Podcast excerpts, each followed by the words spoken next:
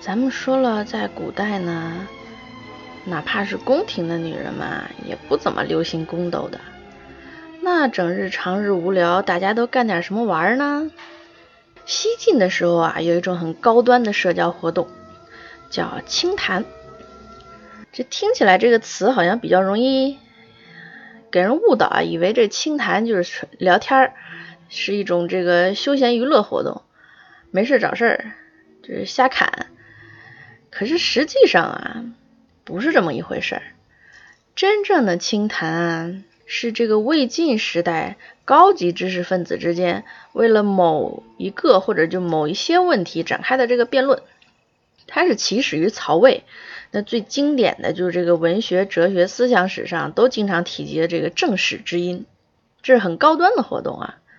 那如果参加的人多了，这所谓的谈呢，就变成一场这个规模宏大的这个辩论赛，而且不光有口头的，还有书面的，这个场面非常热烈啊。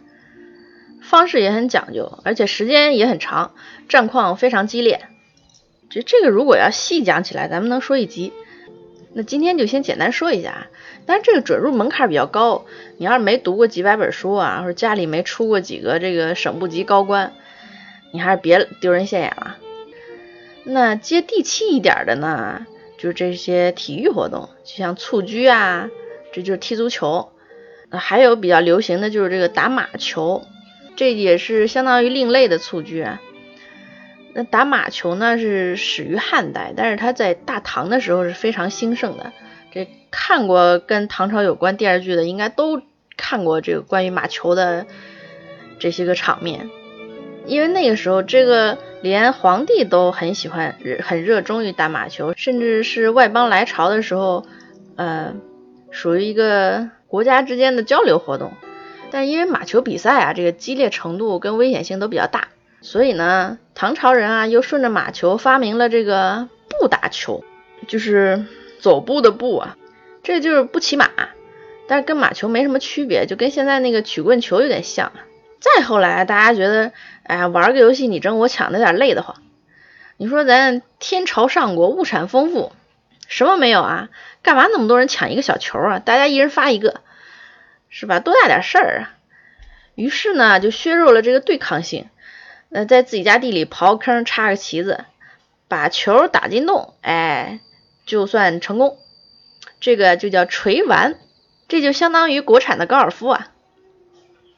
到了清朝啊，这个溜冰运动比较盛行啊，于是这个球类活动又跟溜冰结合在一起，就形成了类似现在的这个冰球。那还有一种呢，就是咱们看电视也经常看到啊这个投壶，一般就拿一个盛酒的这个壶啊，就放在那边，用一定的距离，然后丢那个箭，谁丢进去的多，谁算赢。这一般是在酒会上面玩，这输了的就罚酒。还有一些就是桌游啊。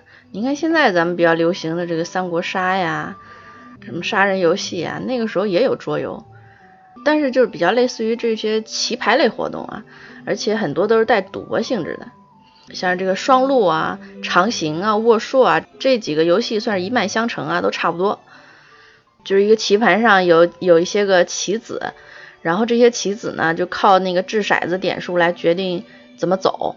那每个玩家呢，就尽力把棋子移动，然后移开这个棋盘，这个有很大的运气成分啊。但是这个策略也很重要，因为你要选这个最佳的这个走法。但因为这个是一种赌博游戏啊，所以在乾隆时期呢就被下令封杀了。那现在也已经失传了。就从一些文学作品记载和文物上面看啊，就应该是类似于飞行棋之类的这种游戏。而且曾经相当流行过，在很多朝代的这个宫里面也都非常流行。还有一种呢，也是类似棋牌游戏的，嗯，叫六博。这个是六黑六白十二个棋，那是双方相争。这个是带吃子的，就把对方的子吃掉，这个算是赢。这个跟那个象棋有点像啊，很多人认为这是象棋类游戏的祖先。还有一种叫出谱，就这个也是六博的基础上改进过来的，这也是掷骰子，然后随机性很大。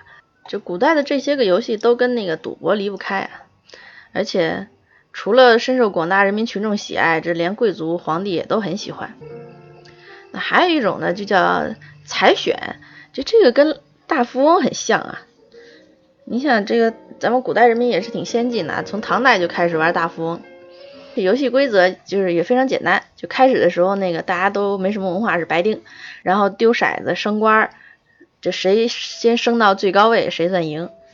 清朝的时候，这个跟彩选差不多，这个叫升官图，这个算是守岁的时候必须玩的一个游戏。那个时候家长们深信啊，这个。咱们玩多了，这个让孩子们迅速了解当时这个朝廷组织架构，为了进入公务员系统打基础，是吧？那民国之后呢，还出现了从这个小学生到大总统的这个升官游戏啊，与时俱进啊。还有一种就是宴会的聚会的时候玩的这个游戏，名字听起来非常高雅，叫曲水流觞。这其实是一种酒令啊。输赢无所谓，就是大家坐在那个环曲形的水边，把那个盛着酒的酒杯放在流水上，任其漂流，顺流而下，停在谁前面，谁就把那个杯子里边那酒喝了，然后再赋诗一首。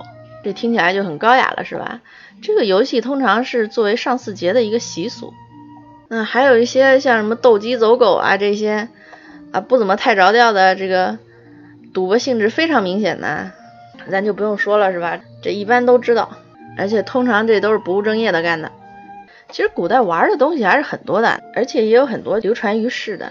就比如说像很多棋类，是吧？象棋、这个围棋，还有一些简单一点的这个七巧板、九连环、鲁班锁，这个现在看起来也都是很高级的东西，拿来玩一玩也是开发智力。所以，如果有一天咱们穿越回古代，其实不用担心日子过得太无聊，因为毕竟玩的东西还是挺多的。好了，今天先说这么多吧。随便一说，感谢您的关注和收听，也感谢您关注我的微信公众号“随便一说”，搜索微信号拼音的“随说二四六七八”就能找到我啦。我们下期再见。